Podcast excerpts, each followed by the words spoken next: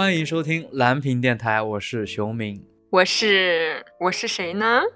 嗯、你是谁呢？尾调声音呢？我是十八。啊，对，他是十八，因为特殊原因啊，就是我们台长大洋同学今天没来，嗯，然后由我和十八留守我们蓝屏电台。那大洋不在这些日子里，十八你想他吗？啊，我真的是非常的思念他，真的是没有他，我感觉我自己真的是，哎呀，吃饭也不香，喝水也喝不下去，啊真的是，哎，你你咋这么脸皮厚呢？对不起，对不起。那还是说回来，大洋你想十八吗？反正我是不想啊。我一般说真的也不是特别想他，对对对对，这样就对了，这就是我们蓝屏。我我相信，对我相信他也不是特别想我们俩啊没有，他昨天悄悄给我打电话了，啊，真的吗？真的真的，嗯，哇，不是不是，你不要这样啊，那那那那我哇，不是他他是督促我，问我们这期节目哦做的怎么样了，对，嗯，然后你跟他说还没做完，对身身在，对，还不管了吧，啊反正这我们俩也不是特别想十八啊，就那么回事儿。嗯，对，那这期主题那也就呼之欲出了嘛，就是我们这期的主题就是十八去哪儿了啊，然后啊，对，我们就 全世界找十八，没有。这期我们其实想聊一聊我们在社交中遇到的这些尴尬的场面，那我们是怎么处置的？因为我身边会有越来越多的朋友跟我说自己是这叫社恐，但我一直觉得很奇怪，就是你都社你社恐了，你跟我说什么？你就闭嘴，你就在家待着吧。社恐不是自闭啊，对，就我不是个社恐的人，但是，呃，我多多少少能理解一些，就是他们为什么会讨厌社交。那我们今天就是详细的想把我对于社交的这种难以处置吧，拿出来讨论一下。嗯。就是大洋，你有没有什么难以忘怀，但是呢是那种非常糟糕的社交记忆？对我，我其实是一个在一个正常范围内的社恐吧，就是也是不喜欢社交，但还不至于到社恐的地步。嗯就是，嗯，让我跟别人去交流或者去交往，我还是就是是愿意的。但是如果说这个交流它超过了一个度，就是如果它占用了我很长的时间，我才会觉得很烦。对，这也就是为什么我们蓝屏电台每期只能做一个小时左右。嗯嗯，对，如果做到两个小时左右，就 大杨可能就已经把我们两个杀掉了啊。就大杨不来了，不来了。就是如果如果是很尴尬的那种社交的场面，也有，就不虽然不是特别多，但是还是有清晰的那种场面浮现在脑海里的。比如说被迫的去见朋友的男朋友，就这种时刻一般是我很尴尬的时刻。你的朋友是非常想要把自己喜欢的男生介绍给你对对对对，是是是这种感觉。啊，我喜欢男生和我喜欢的女生生，呃，就对对，我一定要介绍你们认识一下这种感觉。那有我什么事儿呢？那我走，对，但 嗯，但是我就我跟明显跟那个男生就我们俩明显就是就是完全不知道在说什么，又又不熟，然后又没有任何共同语言，就一已已经一起吃了三顿饭了，但是还是仍然 一点都不熟。居然能吃到第三顿？你们吃什么好吃的了？不是，就是每一次回去，就比方说每次逢年过节 回去，回去的时候就会一起叫出来吃饭，这种就这种场面是我觉得特别特别尴尬，而且。这种场面往往还不能那么快结束，就是一般吃完饭还要去，比方说去喝个酒啊，或者是啊就接着第二轮就更加的尴尬。反正你你想嘛，在这样的场面当中，就是我有什么想跟我朋友说的话，我也没有办法那么非常自然的讲出来。就是我跟我朋友之间也会有一些秘密嘛，就最后搞得大家都很客气，然后可能就就只有我朋友一个人自己比较开心嘛，你朋友可能是比较开朗。开朗、大大咧咧的，就不会不会想那么多的，嗯。对，像我，我想象到的讨厌的社交场合是那种亲戚吃饭，你知道吗？啊，就其实大家都会有这种经历，就是逢年过节，然后而且是那种一年都不见几次的亲戚，他们就出现在你的面前，然后嗯，就问问你，就小时候是吧？是问你这考试考怎么样，毕业了准备读哪个市重点啊？然后初中毕业了，准备读哪个重点高中啊？啊，就是成天就是问这种问题啊。但是到现在呢，就是准备找什么工作呀？啊，工作了没有啊？这找没找女朋友啊？对象啊？啊，对，然后准备什么时候结婚呢？都都是这种问题啊。就这种问题吧，不是他们想要问你这些问题，是他们除了这些问题已经没有别的问题可以问你了。对，确实是。我觉得，我个人觉得他们也不是那么。有那么关心我，就毕竟其实是是呀是呀是的啊对，那那那他们只是因为在场面上大家说话好像更尴尬，那不如问点问题，我让你尴尬一下吧。如果十八在场，他十八就回问您最近身体还好吗？那之前那个胃病好了没有啊？就就那么回呛回去了。像我我就做不到。原来你会因为这种场面感到尴尬。你不觉得尴尬吗？就是是那种在那边陪笑，然后 确实，对，也也有那么点尴尬，但我觉得还好的，就是因为那些亲戚他们毕竟他比起跟你来说，他还是跟你的父母是比较熟的嘛，所以其实大部分时间是他们在对话，就可能我面对的这种 这种问题会比较少一点。我觉得就可能或者我随便一回答，其实他们也就过去，就像你说的一样，他们其实没有那么关心，他们就是想找个话聊一聊。在这种场合里，就是小辈们是可以隐隐身的，是吧？嗯，对，没错，没错。但是在在在你朋友的男朋友面前，你没有办法隐身。对我没有办法隐身，我就真的就是得把他当做一个朋友，或者说一个人，就是就还是得交流，就是硬交流，就这个东西很累，然后又不能交流的，就是就是也没有办法交流的太深，就是因为大家就吃个饭也不熟，对吧？大洋说自己是一个在社恐边缘疯狂摩擦的人，有社恐情节，但是呢，没有特别强的这种程度吧，对吧？那就大洋身边有没有那种就是社交达人，跟你非常的那种能自来熟，然后他跟所有人表现的都关系都特别好？哎，有哎，非常性格活泼，然后也非常你感觉很好相处，然后就。就感觉是挺好的那种人，就是有他在，你就不用担心这个场面冷下来的那种人。我可能是一颗柠檬成精了，绝大部分就是社交达人，我是挺讨厌的啊！我不知道为什么，我是挺讨厌这种就是自来熟的人。我曾经有认识过一个朋友，我一开始我跟他相处的也很好嘛，我把我的别的朋友介绍给他。在我第二次带着我的朋友和他见面的时候，他竟然他和我的朋友竟然比我和我的朋友表现的还要亲密，还要熟，这是一个他单方面的这种表现，这让我非常的不舒服啊，这让我非常不舒服。我是觉得你可如果说你可以跟每个人都相处好，那你这个人要么就是非常非常的完美，就是你是一个至善的人，否则的话，我就觉得他是一个非常非常呃。怎么不能说糟糕吧？我觉得非常非常肤浅的人，因为我觉得就是友谊也好，这种就是朋友之间的关系也好，都是建立在相互了解、相互就是需要需要去用心交往的这么一个状态。但是你，嗯，你你在一开始就你就可以这么这么熟悉的一种感觉，我觉得是一种，我会觉得是一种伪装啊，对。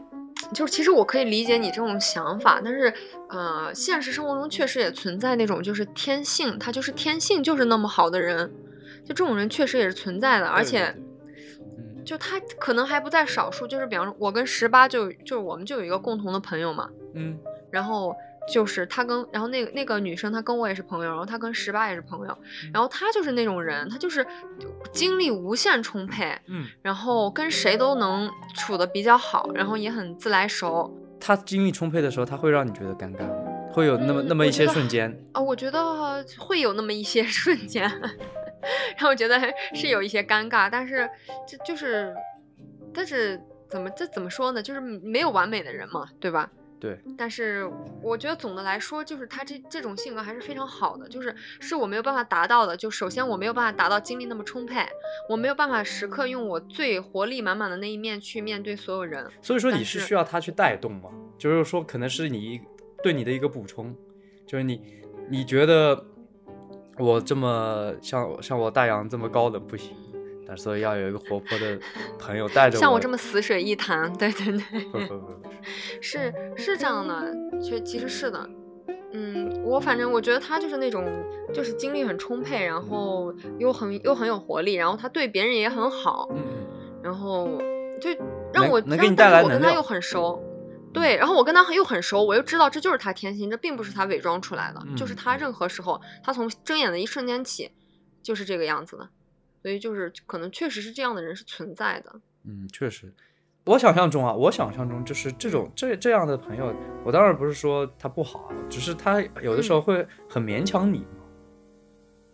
啊，就比如说，其实是会，就是你没有什么动力的时候，然后他他很有动力，然后他很想干的一件事情，他可能会强拽着你，嗯，呃，就一起去一起去办这么一件事情，这可能对你来说是挺为难的呀，对不对？你很敏锐，就是其实因为我这个人精力是有限的嘛，就是我在做一件事情的时候，就是我每天，比方说我我现在我跟你活力满满的聊了一个小时，然后我接下来我就得缓一晚上，就是我真的一句话都不想说，我得好好的缓一下，就是我是这样的人。我天哪，这蓝屏电台 就是平时就是大洋就是嘴巴是封住的，就是不能说话，就是得。等到蓝屏电台，他才他一次性释放完这个能量，但是他就被整个人被掏空了。对，整个人被掏空，就长大。对，所以所以对 对，所以我是需要那个就是时间去恢复的嘛。但是，比方说像我跟他每天待在一起的时候，就比方说我在很荡的时候，我就想一个人安静待会儿。但是他那会儿他可能还是很开心，他还是很精力充沛，他还是很想要。就是快乐的跟你分享一些什么事情的时候，这个时候我就我就非常想要自己睡一觉，就可能这种时候会比较尴尬。我想睡觉，有什么事我们醒来再聊好吗？就这种感觉。我想我想静静。所以你是觉得比较擅长于社交的这种朋友，还是挺值得呃去交心的？对我来说，就是可能我我没有遇像遇到像你这么就是典型的这种。活泼开朗型的社交达人，就我感觉我遇到的都是那种腹黑型的社交达人，呃，就是他们很有很有社交目的，嗯。啊，然后导致我会觉得，就是我很我很讨厌这种交际花、交际草我是想说，就是你说的那种朋友，是类似于就是那种，就是比方说你见他，就是你带他去认识了一下你的朋友，然后比方说第二次你带他去见你朋友的时候，你就觉得他们俩怎么那么熟，或者他们俩就是。就是他们俩有很多共同的话题，然后或者他们俩可能会一起来损一损你，这种是这样的吗？呃，不是，不是，是他单方面的，就是表现的跟跟跟我朋友很熟，然后很了解我朋友啊。但是你的朋友不这样认为，对吗？啊，那肯定，就是我我我我就就我的朋友会觉得莫名其妙，我也会觉得这个人莫名其妙的嘛。啊，对，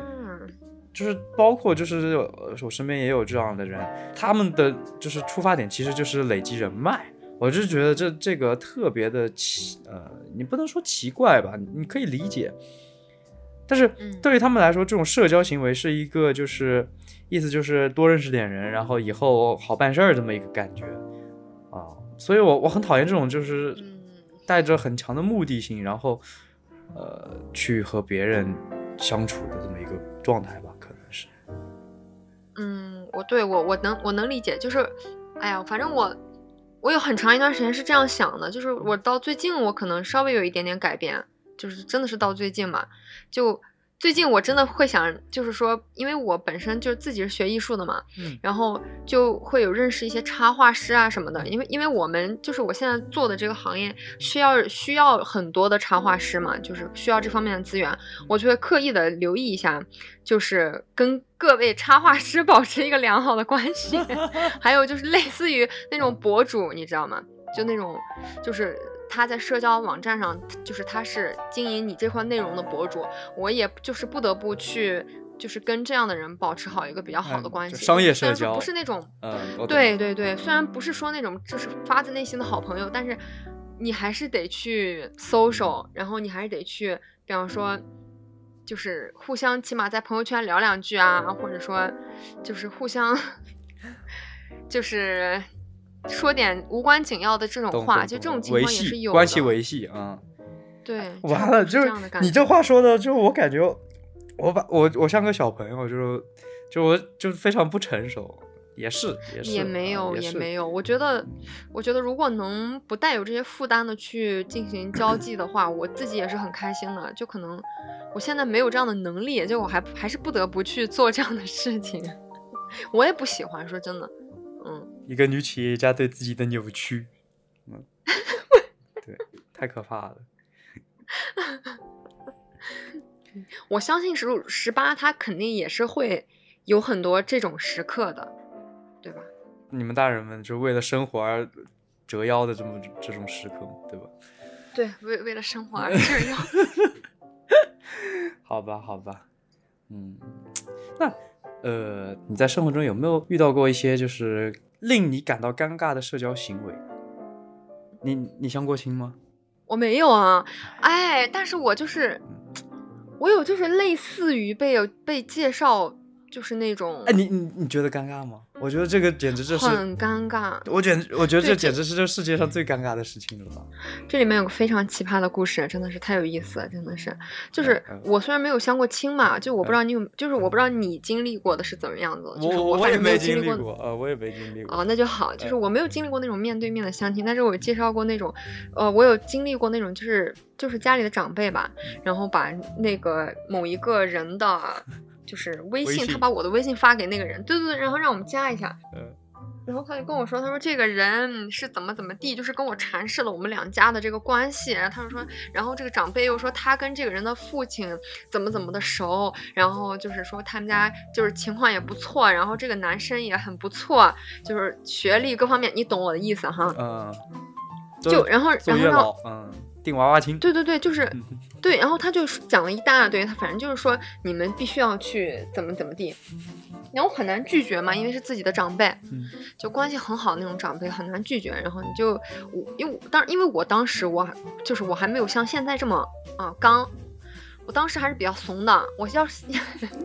我要现在我根本这种事情我都理都不会理。你告诉我你那时候多大？我那时候可能大学毕业吧，大学刚毕业。就反正那个男生他，我跟他前后聊天不过十次，还聊了，原来竟然你竟然还聊了我。那那不然怎么办呢？你总得打个招呼吧，就是你加上，因为人家跟你打招呼，你总得回吧。人家说，哎，你在哪上学？我总得回答吧。就哈哈。然后，对对对，而且而且在这个过程中，我也是很明确的，就是我没有丝毫的暧昧，我非常明确的告诉了那个男生，就是说，我就说我大学毕业之后，我是肯定要去日本留学的。我说我一就是我去肯定是去就是好久，可能去上个三三年两三年这种。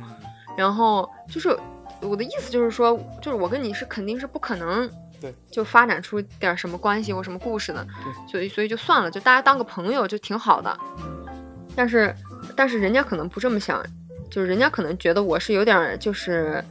害羞，嗯，矜持，嗯，对，矜持吧，可能他觉得我有点矜持还是怎么着，他觉得我，他觉得像他那样的，就是他觉得像自己这么优越的条件不应该有人拒绝自己，你知道吗？我的天，就我不想把这个原话复述出来，又不想把话讲的太难听，我就这这么告诉你，他就是这个意思。他是就感觉不应该有人拒绝自己，所以他当当就当后来就是有一次他约我出去，我明确拒绝了他，我说我我说我我说我很忙，我现在就是因为那个时候我刚毕业，在准备去日本的一些手续嘛，我说很忙，我没有时间跟你出去吃饭，就。就是说以后有机会再说吧的时候，他就是明显表现出那种恼羞成怒的那种情绪。嗯，嗯，他就会这个样子。好好可怕！就是我我我就是你说的这种男生，我我一直以为是活在小说里才有的，就现实里竟然真的有这样的人。就是可能因为你没有机会接触嘛，因为你毕竟 不会有人给你介绍一个，介绍不是介绍一个富婆，然后说不行，我不要，我要靠我自己努力，然后他就恼羞成怒。确实，确实，这是希望渺茫。嗯，对，然后他就跟我说了很不好的话，然后就嗯，反正当时就觉觉得挺难，因为当时年就是年龄比较小，比比较幼稚啊，觉得很难理喻，就非常生气。这已经不能算是尴尬了，对吧？就算是人际交往里面，这个是替他感到尴尬，好糟糕啊！对，说白了就是二四 K 纯逼。其实我可以理解嘛，就是对方。这种强加上来的，这种像是他给自己催眠了，然后就我是喜欢你哦，我是对你好啊，这种这种所谓的他这种的单向奔赴啊，就是这种是会给你带带来非常大的压力嘛？这种这种当然也有可能就是对对，当然也有可能就是说我们的长辈在就是在背着我的情况下跟他说了些什么，这也是有可能的。就对吧？你家长会跟他说啊，他看见你的消息可开心了，每天在那笑。啊，对对对对，我觉得你们很般配啊，他也挺喜欢你，他也搞不好他们是说了这样的话，所以引起了人家误会，这也有可能，对吧？嗯，也有可能，确实被就是表白被拒绝，然后就恼羞成怒，这我觉得是非常糟糕的一个状态啊，对吧？那扯远了，嗯，对，扯远了，扯远了。说你这种就尴尬的背后到底有什么成因吗？就是在这种社交环境中，就是给你带来了一定的压力，我觉得压力很大，确实有非常大。对，就是这种压力到底是就是你在害怕是害怕什么呢？因为它不是，因为它不是自然的呀，它是强求的。啊，就他不自然，他要求你喜欢他，但是你不喜欢他。对，然后我们生活中很多让你觉得别扭的行为，其实都是一样的，就是因为这个东西对你来说不自然，它不符合你这个人做人的一个比较顺的一个行为准则或者规律，比较舒服的状态。呃，对，它违背了你那种非常舒适的心理状态。嗯，那我我就很讨厌自我介绍，那我到底是什么？我很讨厌自我介绍，我可讨厌自我介绍了，就每每回每回。呃，欢迎收听蓝屏电台，我是熊明，就是我是熊明啊，我就脚趾都都已经扣到那个地下地下十八层了。读小学也好，初中也好啊，就是那个老师说，呃，欢迎新同学们，然后大家每人上台来做一下自我介绍吧。我当时我就想，就直接直接我隐身，我我要消失在这个世界里啊！你你没有吗？哎，如果是一次的话还好，但是如果遇到就是有有些地方吧，他就反复让你自我介绍，这个是有点受不了。我不知道你有没有遇到这种情况，就反正就是每个上课导师不一样，然后人就是那么多。每堂课老师让你们做个自我介绍，我的天。对，然后每学期换一个老师就要再进行一次自我介绍。啊，你不讨厌吗？我觉得这个这个简直是我人生的尴尬之尴尬中的尴尬，尴尬之最。呃，尴尬之最。我我我能懂你意思，可能你是那种比较习惯于就是那种，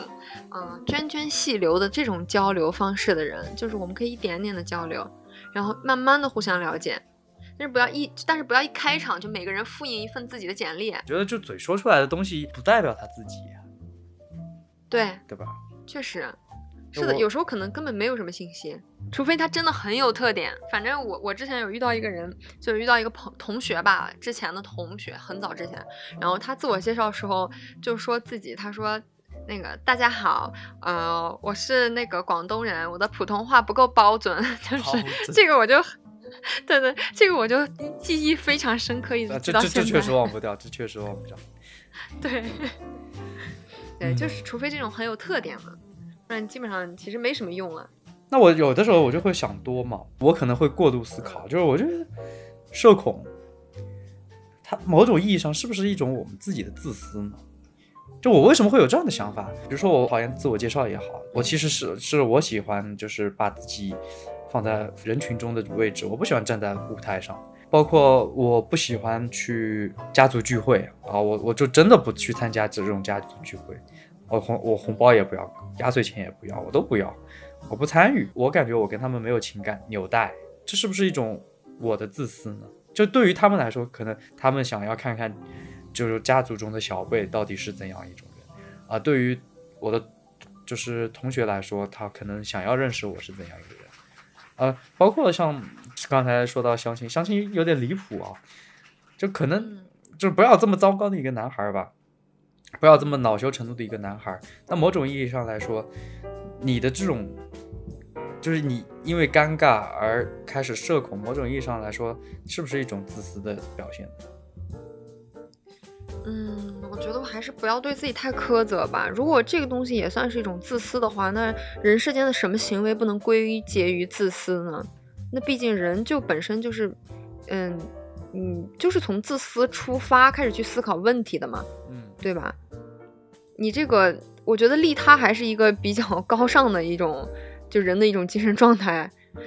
你基本上大家思考问题最初都是从自己开始的，所以我觉得不要过多于苛责自己。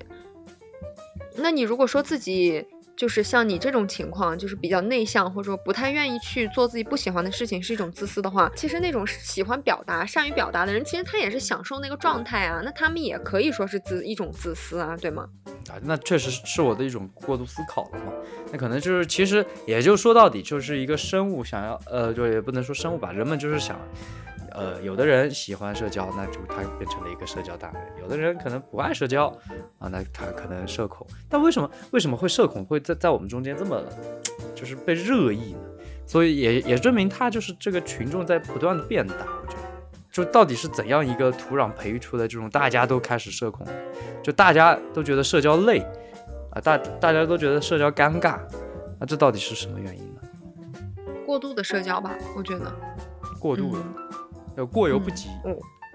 对，我是这么理解的，就是尤其是我们现在人，其实我们现在的人已经很少就是有跟自己或者跟大自然相处的这种时间了。时间和就我们的时间也被，对我们被填的非常非常满，每天就上班，然后要不然就上学，然后要不然就是好不容易有闲暇自己待着的时候，你肯定在玩手机，你不可能一个人在看天花板。啊，就被迫，就是你每每天被迫着和你的上司、你的同事、你的客户，啊，你的老师也好，然后啊，对你跟同学所有的人都在，你对不得不进行的这种交流。对，而且尤其是当你自己在，就是当你自己一个人静下来待着的时候，当你去上网、你浏览一些信息的时候，这个时候你以为你自己是跟自己在独处，就是。你以为这个时候你没有在社交，其实不是的。我觉得有时候我们在网上，比方说发表一些意见或者查阅一些观点，在脑海里面进行一些思考，其实这是一些这是一种意见的交换。其实我认为这也是一种社交，而且未来的世界可能会，它的重心可能越来越会放在这种虚拟的社交里面，对吧？就脑子里的东西和外部的信息不断的在这种交交换、交换、交换、交换，就是我们每个人像是一个信息的容器。你你懂我意思，就是像一个信息的容器，像一个放射源，就是我们没有就没有进行思考的时间，没有进行过滤的时间，我们纯粹就是把这个信息接收过来，然后再发射出去，接收发射，就这么这么一个状态。我觉得这是就是一种过度社交的一种状态吧。那这种情况下，我觉得累也是理所当然的，应该有，应该只会有少部分人觉得非常享受这种状态吧。你你你知道有些人就是，我举一个不太恰当的例子哈，并不恰当，就是你知道有些人他就是喜欢在那个星巴克里面当气氛组，就是在星巴克里面办公，他会办得更加的专注。不是真的，真的会更加专注吗？这种人他就是潜意识里面，他就是需要被凝视着，就是他需要被关注，就是需要生，就是需要活动在一个这种有视线，就是自己感觉到自己被观察着的这种状态，能让他更好的进入自己的一个学习或者集中注意力的这么状态。那不是喜欢做演员吗？是这样的，啊，喜欢做演员。啊，对对可以比较，就是比较糙的，可以这么解释哈。就是我要表现给你们，我很认真，然后他他然后他自己就真的认真了，啊是，对对对是是这样的感觉，对对对是的。大洋就是在说嘛，社恐很大一部分是因为过度的社交，然后可能大家对于这种自己时间、自己人生这种生活被这种社交侵占的一种恐惧也好、担忧也好，不能掌完全掌控自己的时间的这种不满嘛。但是我更多的是害怕别人对我有一种期待。就打个比方啊，就是当然只是打比方，他叫我你能不能借我一百万，没法答应他，但是我也不知道怎么去拒绝他。这种问题的提出是造成我这种社恐的根本性原因，就是他对我有一种期待。为什么我害怕这种期待啊？另外一个问题是，为什么我难以去拒绝这种期待？你可能你会为这种事情感到苦恼，可能主要是因为你有一百万吧。我打个比方，那就一百块吧。你没有一百万，你我从来不怕别人跟我借一百万。我其实我懂你的意思，我懂你的意思。对，对你来说其实是不难的，就你是非常擅长于拒绝别人。对，现在挺挺擅长的。你这么一个转变，到底是因为想通了什么事儿呢？就导致了你这你这种从那种尴尬不知不知所措，我我到底应该怎么拒绝他？然后变成了现在在滚。对，其实其实不是想通了，其实是没办法放弃了，就是这是两个状态，你知道吗？就是想通了是想通了，我是属于放弃了。就是如果没有办法，如果你没有办法满足自己对别人的，就是你如果你没办法满足别人的期待的话，那就那就不满足就好了。就是因为自己会很累，可能是。对，就是因为因为我已经很努力的去做了很多那样的事情，后来发现这个事情它没没边没际，即使是我努力了，依然还是做不好，那就那就不做了，就是这样的一个情绪吧。而且，对，而且很可能违背我的本意。对，然后我又做的非常的痛苦。我喜我不喜欢的男孩期待我喜欢他，这这多可怕呀，对吧？啊，我对我我爷爷奶奶期待我生个孙子你说我就是个孙子，啊，对我就是个孙子。你骂谁呢？大爷，你骂谁呢？真过分。嗯，说了这么多啊，我们我们社嗯恐社恐，对吧？我们呃把非常多的时间花在这种被迫的与别人的相处上、社交上啊，然后我嗯们呃对于别人的期待啊，可有可能做得到，有可能做不到，啊这都是导致我们对于这种社交行为呃产生一个恐惧也好，包容也好啊，包这不喜喜爱喜爱，如果喜爱社交，我觉得也没有问题。他可能喜就是喜欢这种受人仰慕或者说受人目光啊，这种站在舞台高处的这感觉啊。说了那么多，那我们一直在说我们未来的社会会越来越的原子化，其实就是像大家社恐的人会也仍然是在越来越多嘛。那大大洋，你觉得你会享受其中？就我，我反思我自己，我觉得我我还是挺享受这个，嗯把自己关在一个小小屋子里，然后可能就是吃喝拉撒都是有一个什么管道给你输送过来啊，又好吃啊，然后呢，你每天就自己在家里，呃，和你可能就是为数不多的亲人吧相处啊，然后你的圈子也是小比较狭小的，那可能就朋友就是有共同兴趣爱好的这么朋友。啊，但是但是我又会我我又又会怀疑，这是不是代表着人类社会的一个进步的终终结？嗯，我觉得我是没有办法享受其中的，像就是像你描述的这个状态的话，嗯，嗯，我肯定是没办法没有办法享受其中的。就你你还是要、嗯还是喜爱 freedom 的，就是你就是觉得这种这种感觉就像是嗯被关在笼子里了。对，我觉得好像是，嗯，类似于一种怎么说呢？就是有一个，就是动物不是说生物有一个行为叫行为沉沦嘛？我说有，我就觉得有一种那样的感觉，就是有一点行为沉沦了。嗯，就是如果我们真的生活在那样一个世界里面的话，对。这是自己给自己造的一个牢笼子呀。对，是的，行为沉沦本来就是物种自己给自己制造的一个笼子，就是你把自己关进去了，其实是对，就就可能就是以前不是有人说嘛，你向外的过程其实是嗯不那么舒适的，就是你自己在拓展你自己边界的时候，不管你拓展的是什么的边界，你拓展是你自己的体能的边界也好，知识的边界也好，你的嗯或者说你社交的或者说各方面的嗯。都好吧，那个过程想必是都是不那么就是快乐的，但是我觉得它应该还是有好处的，或者说它至少不是全是坏处的。对，凭反正就是凭借我就是这种浅薄的人生经验，嗯就非常浅薄的人生经验来说，我觉得我生命中很多就是比较美好或者比较特别，或者说非常惊喜的事情，嗯。都是在都是在我比较勇敢的，就是进行一个不那么舒适的拓展之后得到的，就是这个是真的。这个这个我我有个理论，就是人总是好的嗯伤疤忘了疼，然后看着那伤疤真是美好的回忆啊。不是不一定是这个伤疤本身是美好的，就是是我在拓展的同时，对我我不小心受了这个伤，但与此同时，我得到了某种我以前待在舒适圈内我得不到的东西，对对对对是是这个东西美好。就当时想哭过啊，或者真的哭过，然后有的人就嗯。非常的受煎熬啊，可能晚上也睡不着、嗯。睡不好啊。但是当你真正走出来啊，挺过去的时候，会发现就那段经历的痛苦，你已经没有那么痛苦了，而它带来的这种收获收益，对你的对你的心理也好，是啊，生理生理可能相对少一点啊，就是心理也好，对你的阅历也好，都是嗯非常非常宝贵的嘛。宝贵的经验，说的更加大一点，可能也就是你人生存在的价值在，也就在此。对我我说白一点，就是说就是就是像就比方说像呃，熊明你说的那种状态，就是说我们把自己关在一个小小笼子、小房间里面，然后我们每天只接受自己想接受的新闻，然后嗯每天也有，然后就是也不会饿死，反正也可以点外卖，然后对吧？对，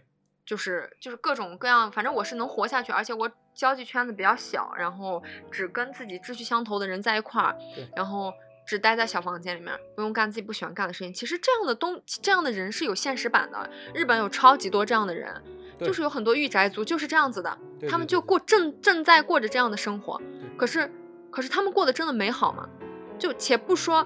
且不说他们在我们的眼中到底过得美好不美好了，那那一定是不美好的，对吧？是对，就是我是真的是真正的见到过一大群这样的人，就是啊就是我我当时的心里的反应就是我当然我没有任何不好的感觉，但是我当时感觉天呐，真的跟漫画里跟电视里面演的一模一样，他们原来真的是这个样子的，就是原来你对他们的刻板印象都是真的，他们真就的他们真的就就是就是很邋遢，然后不敢正眼看你，然后很自卑的，然后但是又但是你说他自卑吧，但是他又非常的张扬，就他身上穿着那种非常花哨的衣服。他们开的车也是那种痛车啊，是吧？对对对对，因为我我是在那个我是在我是在那个日本的那个就是类似于 CP 展这种嗯，就同人展上面当时我是跟朋友一起去的嘛，我是想去见识见识见见世面，然后我就见到了很大群这样的人，然后就就当时我觉得哦，原来他们是这样的，就是真的就是真的就是他站在你面前的时候，你能就是这个话我觉得不太好，其实就是你真的是能闻到身闻到一股上的味道不太好嗯，对对对，闻到一股不太好的。对，就反正就是这样的感觉，对 嗯。我一时无语塞，对，但是就是这样的感觉，就是所以说，就是所以说，就是日本的大众对于御宅族的印象其实是非常非常差的，对，就是这是一个事实。但是就是这个问题我们暂且不提，就是他们站在他们自己的角度，他们真的过得好吗？就是我就是我有看过日本那种节目嘛，他们就去采访这些御宅族他们的家人，他们家他们的家人就是无一不在叹气，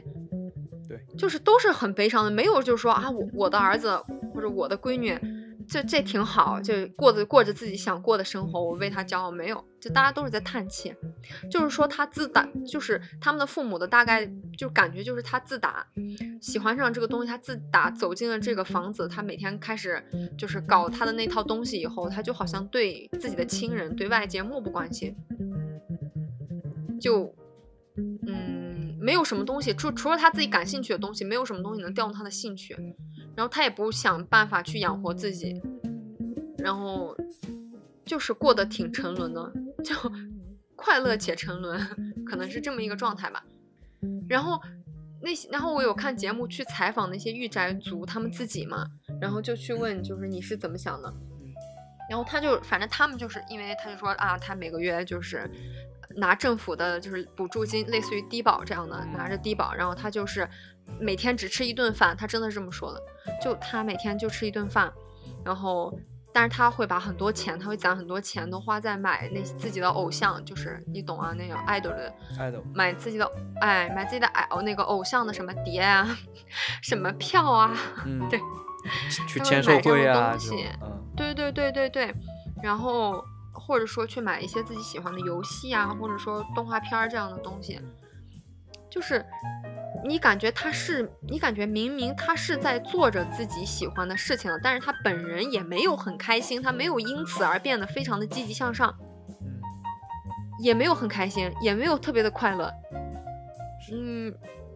有一种深陷在自己的舒适圈里面不能动弹的感觉，无法挣扎的感觉。他就是已经出不来了啊，都越陷越陷陷在里面了啊，就有一种绝望感嘛。他既无力又绝望，然后但是呢，他又出不来啊。对，那嗯，那我觉得御宅族族这个问题，其实呃，可能跟经济社会也有很大部分的关系。但是跟我其实跟呃，但是但是跟我们这个今天聊的这个所谓的社交恐惧，其实也是呃有很多共通的地方的。宅其实可能能算是一种社恐吗？我觉得宅绝对是一种社恐，是一种社恐，就是对，宅绝对是一种社恐。就是出去，哎呀，出去好麻烦，做事儿好麻烦，对跟人跟人交流好麻烦，我就在家里看看动画片多好。嗯，对，是的我在家里看看，在家里追追星多好，对，这样子。在家里听听蓝屏电台就好了嘛。那，唉我们给我们前面做个总结，我们一起讨论了这个令我们感觉尴尬的这种场合呀，然后熊明熊明非常不能理解的这种社交达人的这种形象啊，然后这种呃宅或者说这种独处与社交这种呃在两个度之间这种如何把控啊，最后最后还是要走出去，要面向社会，呃，要接受阳光，呃，要和 对，然后啊，我觉得是呃，确实就是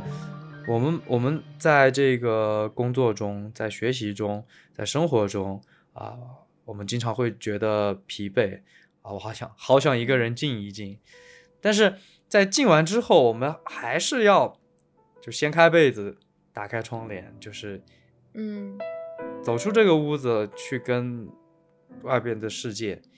说一声你好。我觉得这这是一个呃，今天吧，长大的熊明的一个认识啊，就是应 应该一个一个成年人应该有的一个心态吧。或者说，哪怕你不去跟别人说你好，你也去亲近大自然，你去运动也是可以的。我觉得，啊，就是社交也不包呃，社交也包括这个大自然，呃，一切。对，对，